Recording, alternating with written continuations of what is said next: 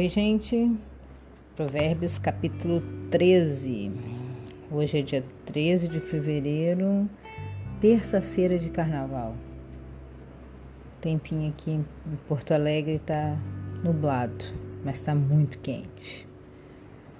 Que eu não acho tão ruim, né? Mas tá meio quente demais. Vamos lá, Provérbios 13. O filho sábio aceita os ensinamentos do pai mas o que zomba de tudo nunca reconhece que está errado. Os bons serão recompensados pelo que dizem. Os traiçoeiros só desejam a violência. Quem toma cuidado com o que diz está protegendo a sua própria vida. Mas quem fala demais destrói a si mesmo. Por mais que o preguiçoso deseje alguma coisa, ele não conseguirá mas a pessoa esforçada consegue o que deseja. Amém. Os homens honestos odeiam a mentira, porém os maus dizem coisas indecentes e vergonhosas. A justiça protege os inocentes, mas a maldade do pecador o leva à desgraça. Algumas pessoas não têm nada, mas fazem de conta que são ricas. Outras têm muito dinheiro, mas fingem que são pobres. Doideira isso, né? Muita loucura, tanto do rico quanto do pobre, né? O rico tem, que, tem de usar seu dinheiro para pagar o resgate por sua vida, mas ninguém ameaça o pobre.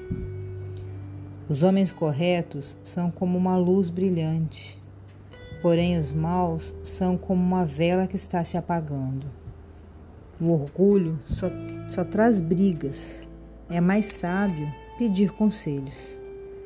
A riqueza, que é fácil de ganhar, é fácil também de perder. Quanto mais difícil for para ganhar, mais você terá, mais você vai valorizar. Né? Quando é, você ganha uma herança ou ganha na loteria, rapidinho perde. Você não valoriza. Mas quando é difícil, quando é suado, você valoriza cada centavo.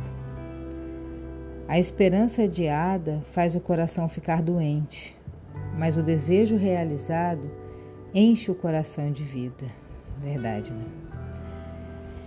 Quem despreza os bons conselhos acabará mal, mas quem os segue será recompensado. Os ensinamentos das pessoas sábias são uma fonte de vida. Elas ajudam a evitar as armadilhas da morte.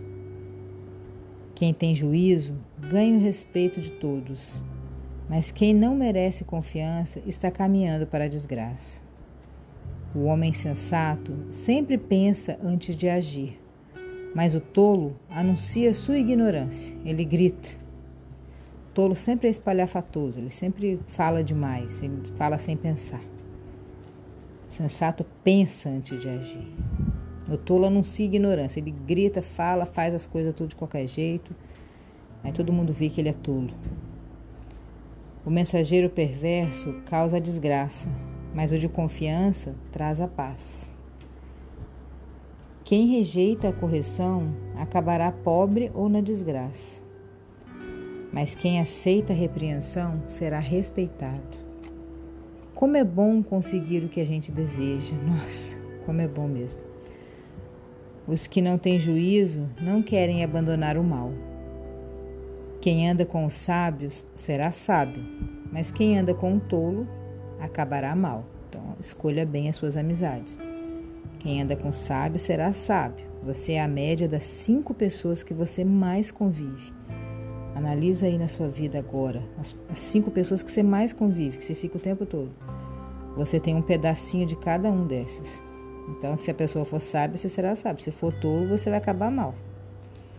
Selecione bem suas amizades, a sua convivência.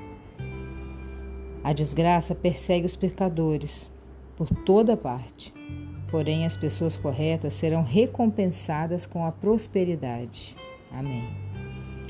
O homem bom terá uma herança para deixar para os seus netos, mas a riqueza dos pecadores ficará para as pessoas honestas. Olha que legal isso aqui.